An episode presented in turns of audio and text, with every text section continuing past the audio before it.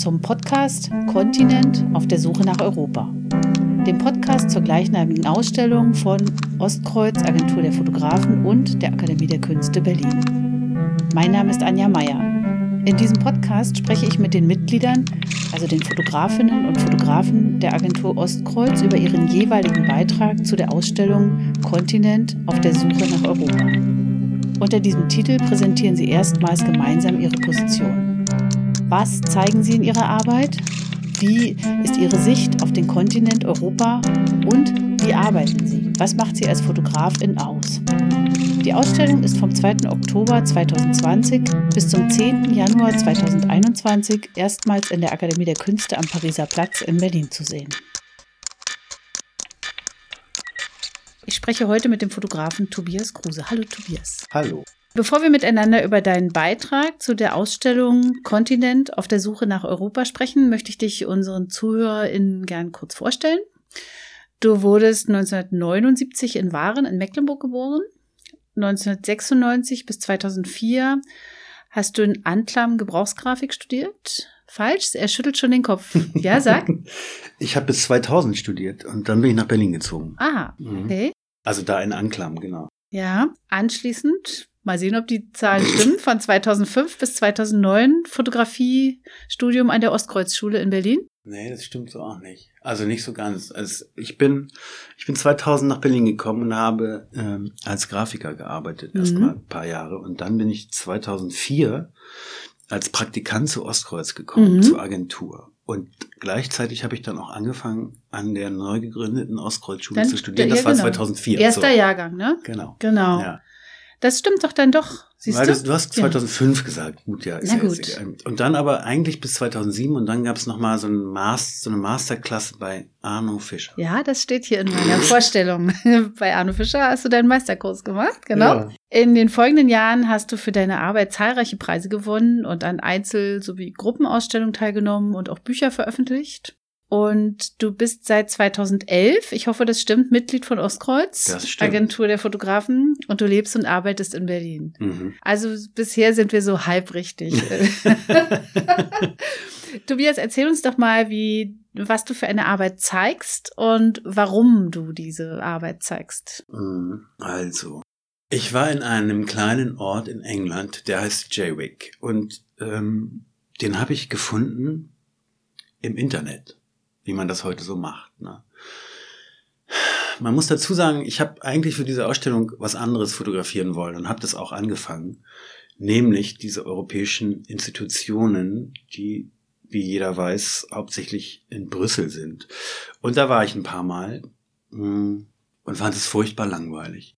Und es gibt Bilder und, und, und, und so und ich ja, man rennt da halt so gegen Glaswände mhm. die ganze Zeit und braucht so Zugang, ja. Also so, man braucht da so Menschen, die einen irgendwohin mit reinnehmen und das ist dann immer alles so total elitär.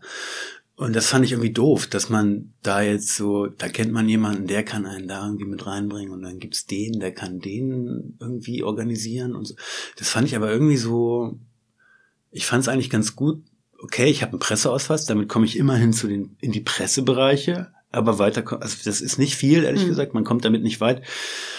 Und dann hat, haben Kollegen mir dann immer so angeboten, ah, ich kenne da jemanden, soll ich da mal... Soll ich den mal rausholen? Ja, soll ich dich da mal...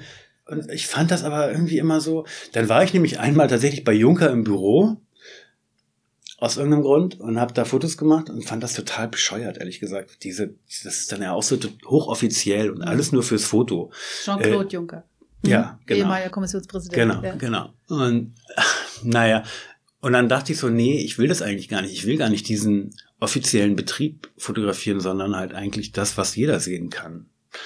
Und habe mich dann einfach viel vor diesen Gebäuden rumgedrückt und in den Eingangsbereichen und so, ja. Na gut, und das wird natürlich irgendwann langweilig. Ähm, und das war frustrierend und so. Mhm. Und dann kam diese Brexit-Nacht, ähm, in der vor der niemand damit gerechnet hätte, dass die wirklich aussteigen, die Briten, ja. Zumal in Brüssel, ich war da gerade in Brüssel und da äh, war am nächsten Morgen wirklich Endzeitstimmung. Die kamen da alle ins, ins Kommissionsgebäude wie, begossene Pudel. Ähm, und es ich war hab, wirklich passiert. Es war wirklich passiert und ich bin auch tatsächlich in dieser Brexit-Nacht da durch das Europaviertel gelaufen und es gab ein Gewitter. Und es gibt Ach, ein komm. Bild von einem Blitzeinschlag im Kommissionsgebäude aus der Brexit-Nacht. Das ist natürlich so bescheuert, pathetisch und äh, unglaublich unglaubwürdig, dass es nirgendwo, nirgendwo irgendwie mal zu sehen sein wird. Vielleicht doch, aber ich, naja. So, jedenfalls habe ich dann in dieser Nacht entschieden, ich muss jetzt mal in dieses England fahren. Das war mir so ein willkommener Ausblick, irgendwie so weg von diesem Bürokratiemonstrum, wie es sich halt eben tatsächlich auch so darstellt, ja. Menschen in Anzügen laufen zwischen Glas und Beton hin und her.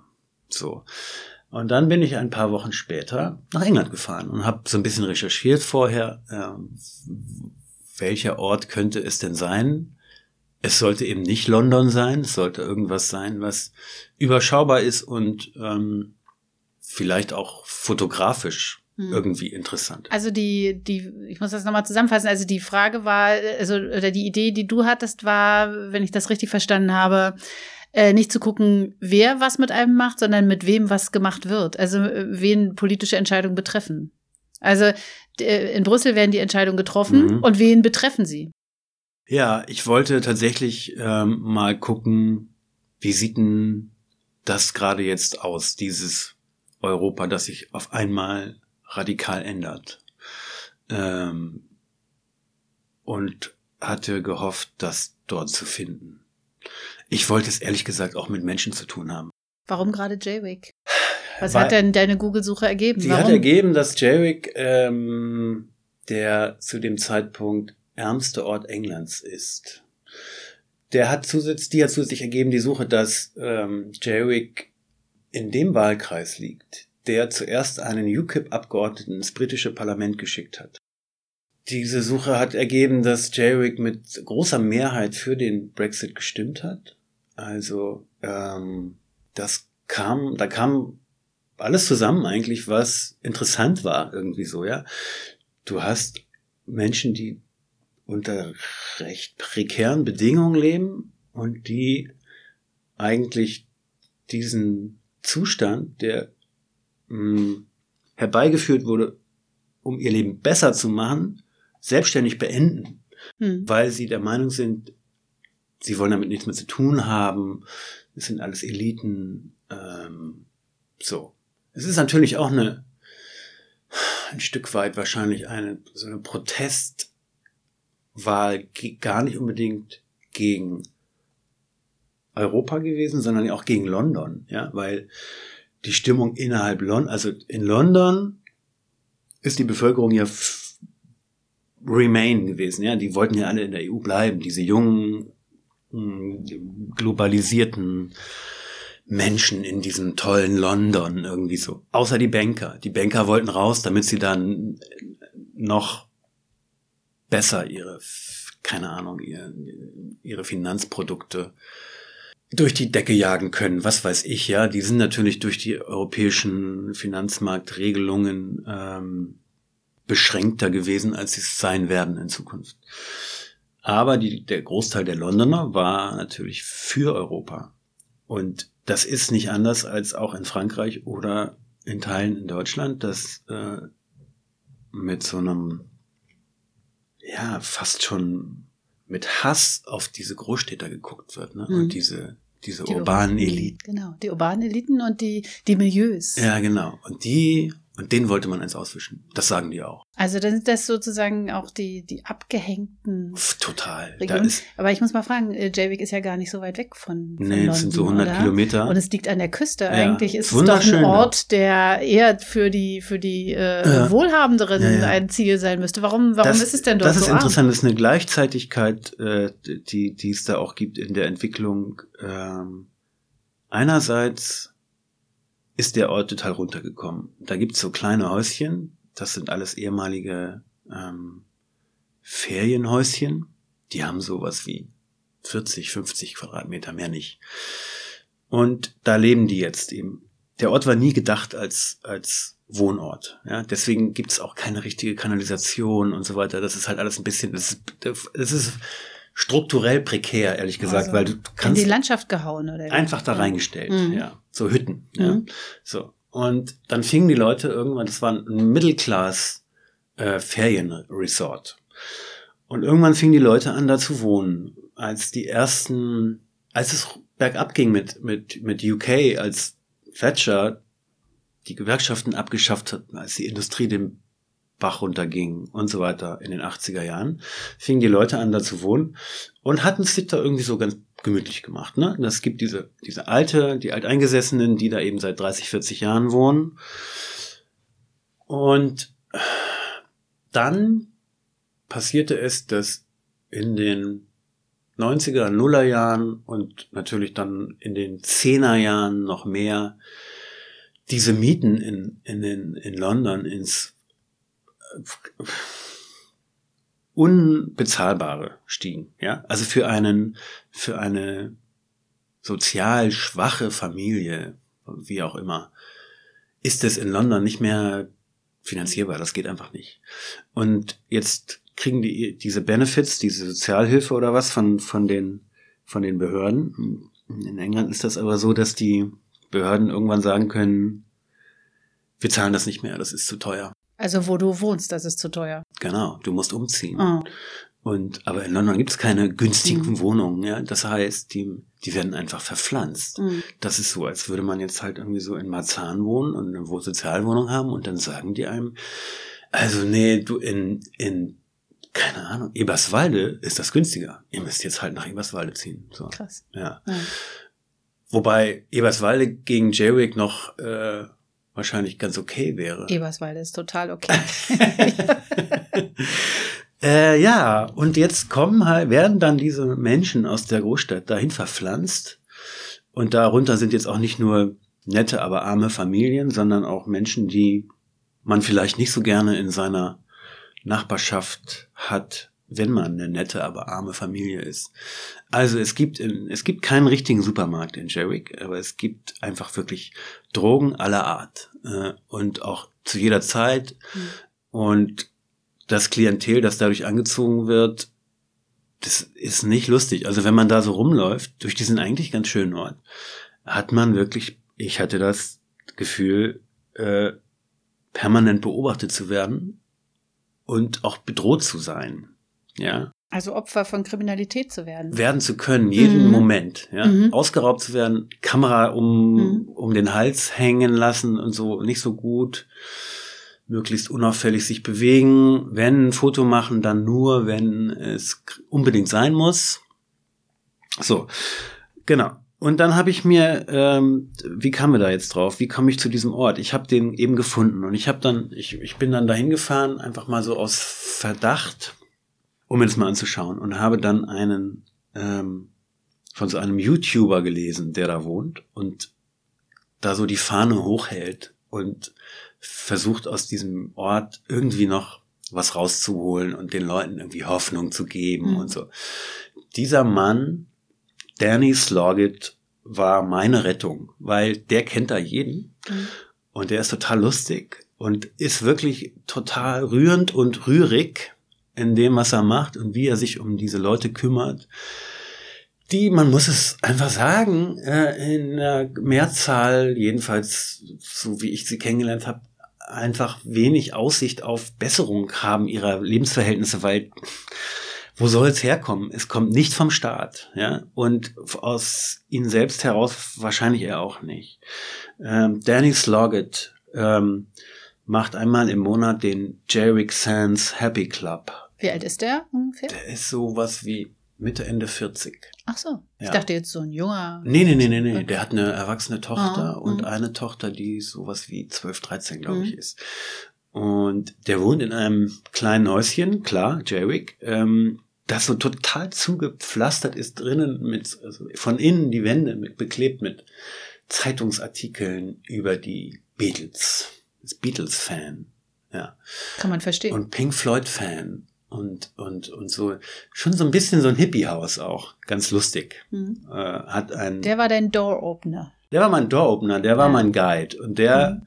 fand das auch gut, dass ich da komme aus dem fernen Deutschland. Kommen da nicht öfter mal Leute und sagen, Ja. ach du, hier sind doch Pass alle auf, so schön arm. Äh, ja, das, ja, ja, da gab äh, es eine, eine, eine TV, äh, wie sagt man, wie heißt das, wenn die so, mm, mm, mm, ist das so eine Soap oder eine was? Reality-Show? ja, so eine Reality, äh, Reality-TV-Sendung, die sich aufs Übelste über die Leute lustig gemacht hat. Benefits by the Sea, Jerry. Und das war hart.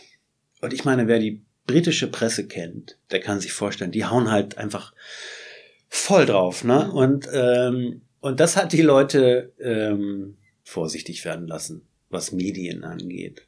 Und deswegen kann man da auch nicht einfach so mit einer Kamera rumlaufen und sagen, hey, kann ich ein Foto von dir machen? Da Aber- sagen die, fuck off. Aber deine ProtagonistInnen wussten doch, dass du sozusagen die Auswirkungen europäischer Politik, äh, Sozialpolitik zeigen möchtest. Wie hast du das gemacht? ja, dass ich weiß nicht, ob das immer im Einzelfall so genau und so weit überblickt wurde. Also, Danny hat mich eben vorgestellt, ähm, wir haben geredet, der hat denen gesagt, was ich mache. Ich war dann auch, beim zweiten Mal war ich mit einem Autoren da, ähm, weil das dann noch in einem Magazin erschienen ist.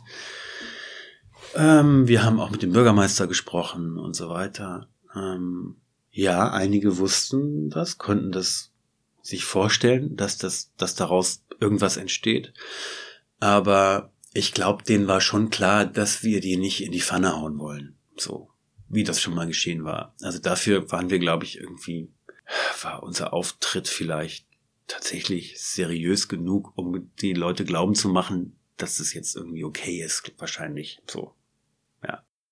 Wie ist denn das da vor Ort? Also äh, ist, ist den Leuten in Jaywick überhaupt Europa als politisches Konstrukt ein... Das interessiert die null. Was interessiert sie denn?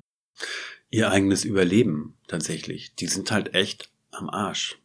Ähm, die, das, da geht's von, von Woche zu Woche. Ähm, das, in England ist das ja eher so ein Wochensystem. Ne? Die zahlen die Miete wöchentlich und die kriegen auch die Benefits, glaube ich, wöchentlich.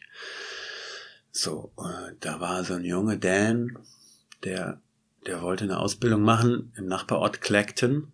Und irgendwie war das so, dass das Busticket von Jerwick nach Clacton und zurück ähm, teurer war oder nee, der bekam gar keine Ausbildungsvergütung, aber er bekam auch keine Beihilfen oder so vom Staat, die ihm jetzt diese Fahrkarte bezahlt hätte oder so, ja. Hm. Sondern er kriegt halt 30 Pfund die Woche und wohnt bei seinen Eltern, weil natürlich kannst du mit Mhm. diesen 30 Pfund auch nichts machen. Hm. Und das war's. Das war's. Ja. So, und jetzt will der eine Ausbildung machen. Hm. Und da sagt doch eigentlich, würde man doch sagen, als Gesellschaft, super Junge, macht es.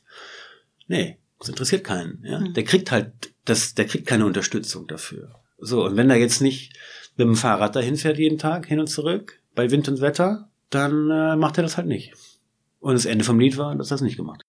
Ist das äh, eine Erzählung eigentlich von erstärkendem Populismus in Europa? Also wenn, weil wenn du sagst, dass die den ersten UKIP-Abgeordneten äh, gewählt haben, äh, das gibt es ja auch in Deutschland, die Ja. berühmten abgehängten Regionen, Mhm. ja, wo die Leute natürlich trotzdem auch eine Würde und einen Stolz haben und irgendwie sagen, passt mal auf, Leute, wenn äh, wenn ihr so über uns redet, dann zeigen wir euch mal am Ja. Wahltag, äh, was Sache ist. Also ich glaube, dass es da noch ein bisschen ähm, extremer ist, insofern, als dass die Leute nicht nur kulturell, sondern tatsächlich auch wirtschaftlich abgehängt sind. Und diese, dieses Ausmaß an Armut, auch an intergenerationeller Armut, also dieses, diese weitervererbte Armut über mehrere Generationen, ich, das gibt es in Deutschland natürlich auch, aber nicht so in der Form. Ich habe es zumindest noch nie gesehen. Wahrscheinlich gibt es Viertel in, ich weiß nicht, Bremerhaven, Duisburg, äh, äh, Ostberlin, ähm, wo das auch irgendwelche Wohnblocks gibt, wo Menschen und so weiter. Aber das hat so System, ne? Du kommst einfach da nicht raus. Wie dieser junge Dan, der eine Ausbildung machen wollte und es nicht konnte. Und niemand hatte, der sich, äh, äh, der sich seiner angenommen hat und dem geholfen hat, jetzt irgendwie dieses, diesen Weg durch diese Institutionen zu gehen, den, den man gehen muss, um diese Unterstützung zu bekommen. Nein, es gibt diese Unterstützung einfach nicht. Fertig. Ja, also bist du auf dich selbst äh, zurückgeworfen. Und das, da gibt es in Deutschland immerhin ja noch andere Wege, Möglichkeiten. So ähm, dieses ja, es ist natürlich auch eine Geschichte des Populismus, ähm, aber erstmal ist es tatsächlich eine Geschichte der, der Armut äh, und dieser, ja, auch abgehängt, des Abgehängtseins in äh, einem unglaublich reichen Land, mitten in Europa. Ähm, so, das ist eigentlich erstmal die Geschichte, das reicht auch, finde ich, ja. Ähm, und natürlich hat das dann Folgen. Also so, die einen wählen dann eben oder entscheiden sich für den Brexit zu stimmen. Aber ich war jetzt eben nochmal da, 2020. Mindestens einer hat es auch bereut. So, ne? Also mhm. es gibt schon auch Leute, die sich dann darüber Gedanken machen. So, war das eigentlich richtig, was wir da gemacht haben? Was heißt das jetzt so auf lange Sicht für dieses Land? Irgendwie so, das kann richtig scheiße werden. Mhm. Ja, naja. weil es sozusagen auch keine außerstaatliche Kontrolle, also es gibt keine Nachbarschaft, mit der man sozusagen gleiche Standards teilt. Die Standards setzt man selbst, oder? Ja. ja. Ähm, hat denn diese Recherche, diese Reise, hat die dein Europabild verändert? Mm, oder hast du ja. erwartet, was da kommt? Nee, oder? ich glaube, dass alle Reisen innerhalb Europas unser Europabild verändern. Und für dich? Ja, hat es. Es hat mein Englandbild ähm, um einige Facetten reicher gemacht, aber nicht gerade um die besten, ehrlich, also nicht um die schönsten.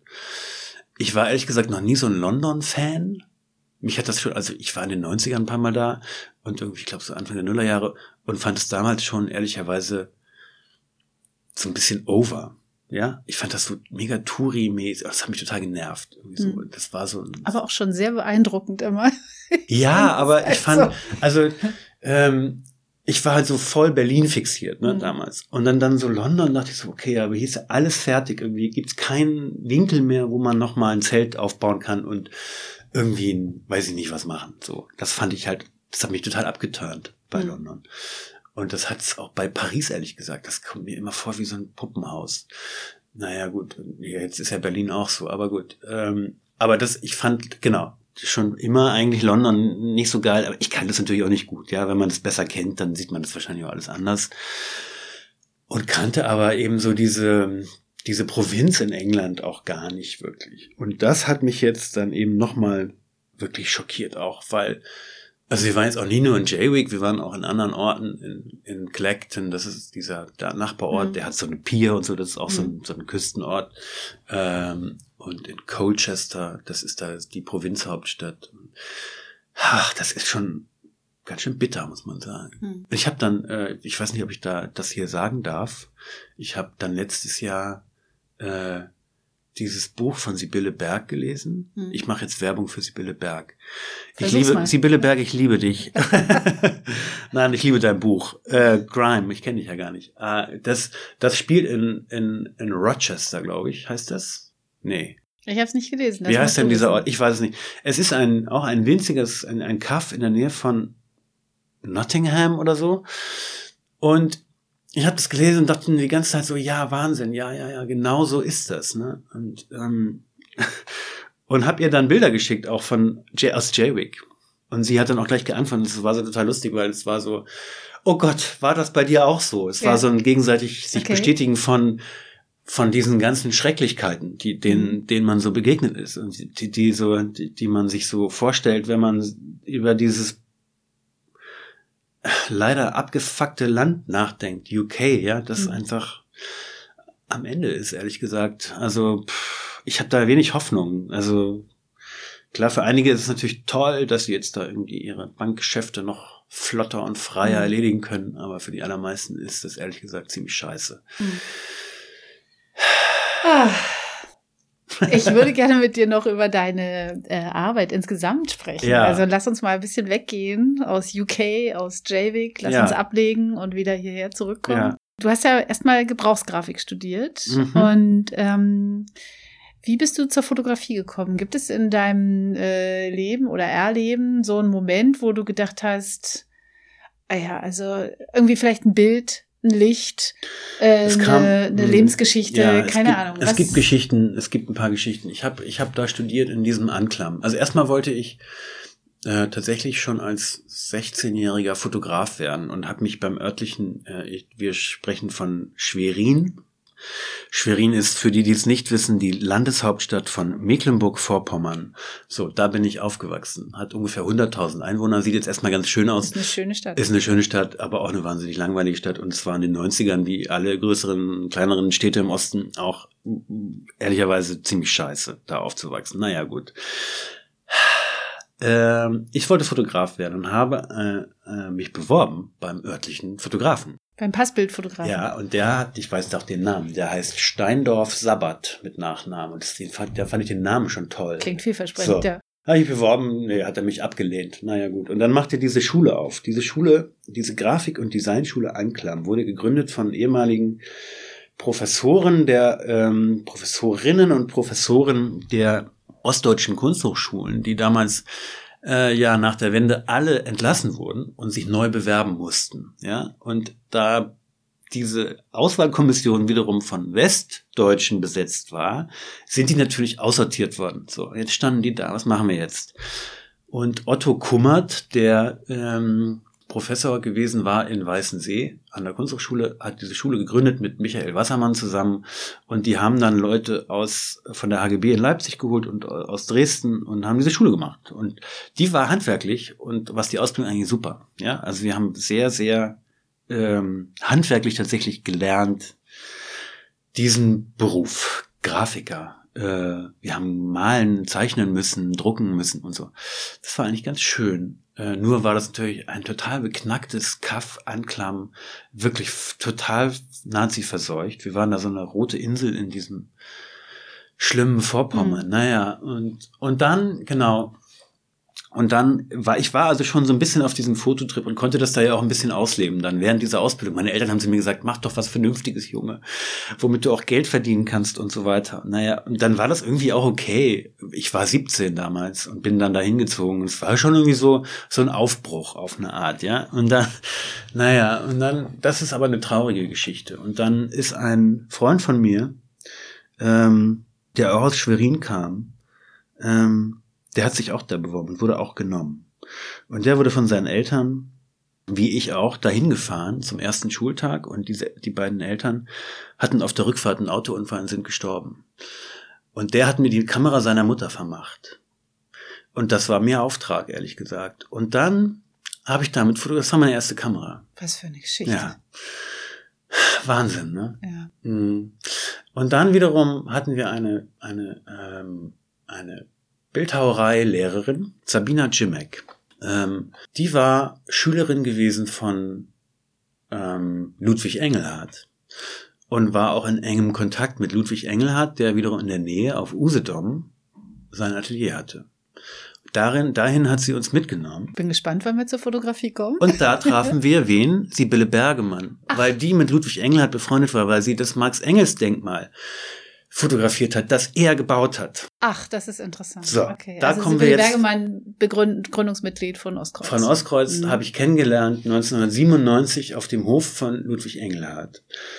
Und auch jetzt war mir Ostkreuz schon auch tatsächlich natürlich ein Begriff. Ähm, das war auch Unterrichtsgegenstand oder so, ja. Ähm, ja. Und dann tauchte Sibylle in Person auf, hatte sogar noch eine Ausstellung in Anklam in der Zeit. So. Und, und dann ähm, war eh klar, ich ziehe nach Berlin. Ich wollte schon immer nach Berlin ziehen. Ich war auch in den 90ern, waren wir ständig hier. Ähm, sobald ich reisen konnte, reisefähig war, als 16-Jähriger oder eigentlich auch vorher schon, ich, ohne dass meine Eltern das wussten, da waren wir dann immer zelten, aber eigentlich waren wir in Berlin. Äh, meine erste Love Parade war die letzte auf dem Kudamm. Das ist, ähm, das war 1995, glaube ich. Hm. Da war ich 16, ja. Naja, und dann war klar, okay, in dem Moment, wo ich das kann, ziehe ich halt nach Berlin. Und das war, der Moment war gekommen im August 2000. Und das ist jetzt genau 20 Jahre her.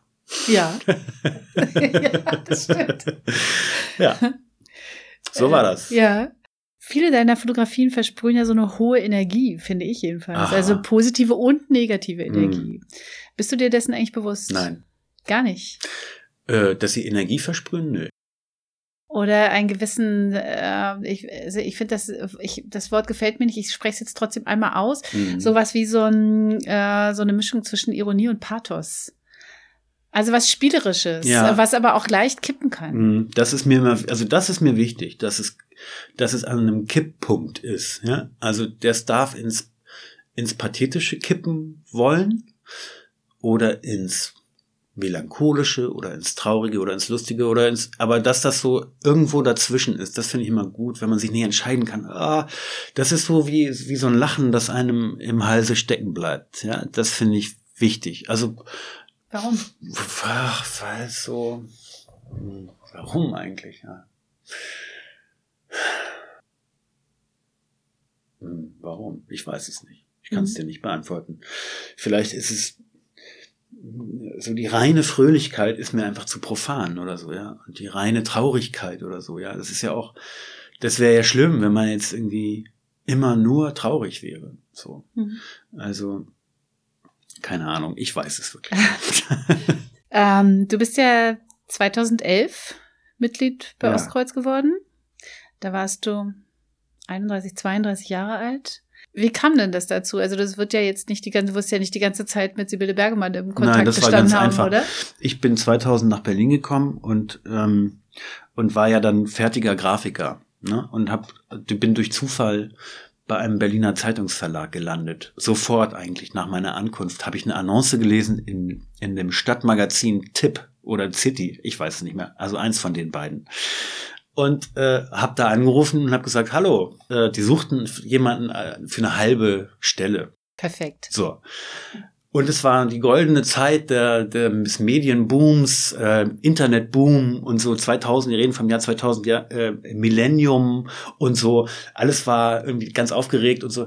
Und ich komme da an und es war, war so ein ganz, war so ein Dreier-Team und die suchten noch einen vierten, damit die halt ähm, sich in ihre Bereitschaftsdienste da besser reinteilen können. So, das war jetzt dann ich. Okay, ich wurde genommen und äh, wir waren alle frei. Berufler und die anderen drei waren auch voll nett und so. Es war eigentlich und ich verdiente auf einmal am Tag 400 Mark. Und wenn ich nicht gerufen wurde, habe ich 200 Mark bekommen. Das heißt, ich habe einfach zwei Wochen lang, auch wenn ich nicht gearbeitet habe, Geld verdient. Ich hatte noch nie so viel Geld in meinem Leben. Unglaublich. Ja. Und, und es war total irre, weil ich, ich kam nach Berlin, ich hatte Kohle, ich habe mir einen alten Mercedes gekauft und bin dann eben diese anderen zwei Wochen, die ich nicht arbeiten musste, durch Deutschland gegondelt und habe meine Freunde besucht und Mhm. habe irgendwie in diesem, in diesem alten Kombi geschlafen. Es war super. Und das habe ich drei Jahre gemacht und irgendwann fand ich das aber doof. Dann doch. Überdruss. Überdruss. Äh, diese Zeitung hat mir auch nicht gepasst. Ähm, der Chefredakteur hat gewechselt. Und dann dachte ich mir, da war ich dann 23, 24. Da dachte ich mir, okay, jetzt oder nie mehr wirst du dieses Fotografieren nochmal angehen. Und habe mich beworben auf drei pra Praktikumsplätze. Ich war auch sehr magazinaffin, ja, also das hat mich schon auch sehr interessiert. Ich habe mich beworben auf äh, ein Praktikum bei der Zeitschrift Mare. Die haben mich abgelehnt. Ich habe mich beworben bei Dummy. Die haben nicht geantwortet.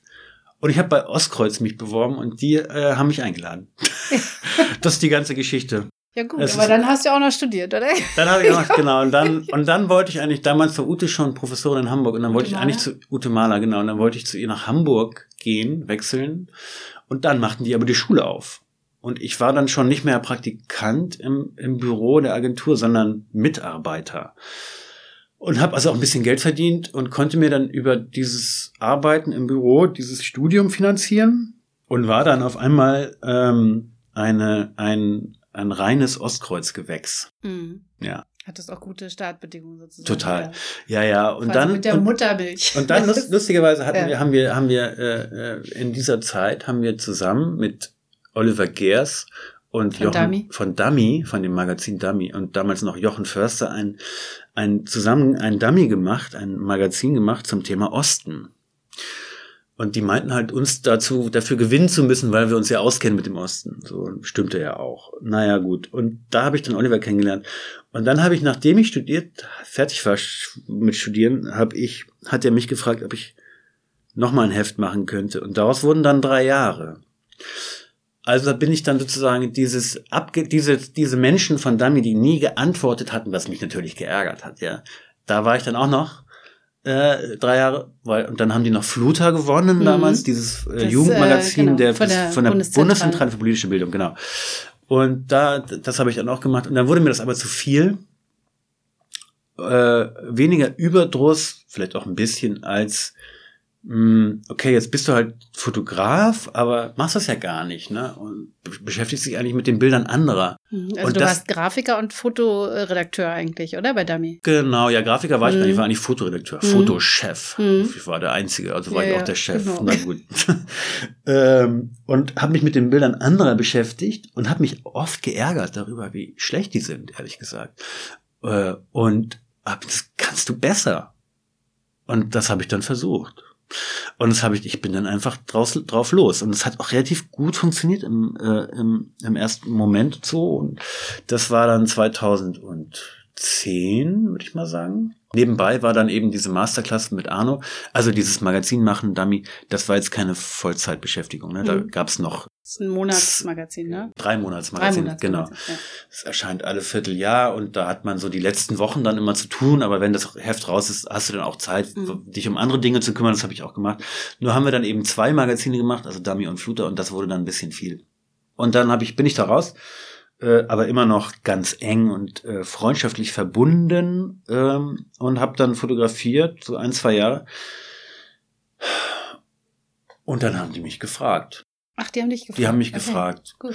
Die haben mich gefragt, aber auch, weil ja, ich kannte die ja alle. Mhm. Und es lag so nah irgendwie wahrscheinlich. Und die dachten sich, was soll das jetzt irgendwie? Jetzt kann der halt auch herkommen. Das war, Du Ja. bist, bist ja jetzt da neun Jahre und Ja. die Agentur wird jetzt 30 Ja. Jahre alt. Ähm, das ist eine allgemeine Frage, die aber auf dich, auf deine wirklich persönliche Sicht äh, abzielt. Was bedeutet es für dich, Mitglied dieser Agentur zu sein? hm. tja. Ähm, jetzt darf ich nichts Falsches sagen oder das soll, das soll nicht falsch verstanden werden. Ich bitte darum, bitte verstehen Sie es nicht falsch. Ich hätte vor ein paar Jahren noch gesagt, es ist Familie. Da bin ich jetzt ein bisschen vorsichtiger geworden, weil die Agentur sich auch verändert hat. Gar nicht zum Schlechten, das will ich damit nicht sagen. Äh, Sie ist erwachsener geworden oder so. Ja, sie ist halt mehr, sie ist mehr eine Firma geworden als so ein, als so ein Laden, wo man einfach jeden Tag hingegangen ist, um abzuhängen, mit den anderen zu quatschen, ganz viel zu rauchen im Büro und auch schon um drei den ersten Wein aufzumachen und so, ne? Das war natürlich, das das waren natürlich herrliche Zeiten. Ja. Es ist aber jetzt ein bisschen professioneller geworden, wenn man das so will. Mhm. Ich traue dem auch manchmal noch ein bisschen hinterher. Das waren einfach auch so goldene Jahre, ja. War, man war halt selber jung und es war irgendwie so. Und dann war aber auch noch diese Agentur, in der man war, die war erstens cool, die war gut und so, ne? Und das äh, hat aber natürlich auch Auswirkungen auf, auf den Output oder so, ja. Es ist halt einfach schon ganz okay, wenn man auch ein bisschen Struktur hat. Mhm. So. Ich will jetzt nicht sagen, dass wir keine Struktur hatten, aber es, es konnte nicht ewig so weitergehen, wahrscheinlich. Wie ein 30-jähriger Mhm. Mensch. halt. Genau, so ist das, ja. Mhm.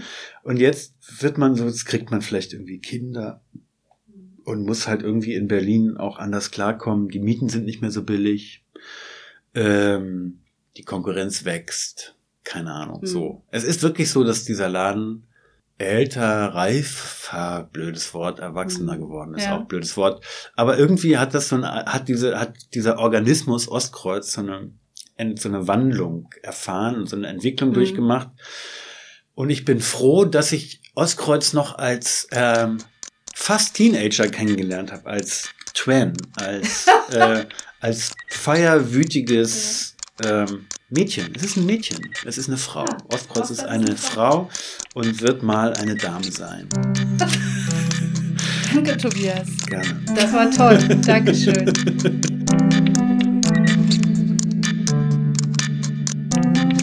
Das ist der Podcast zu Kontinent auf der Suche nach Europa.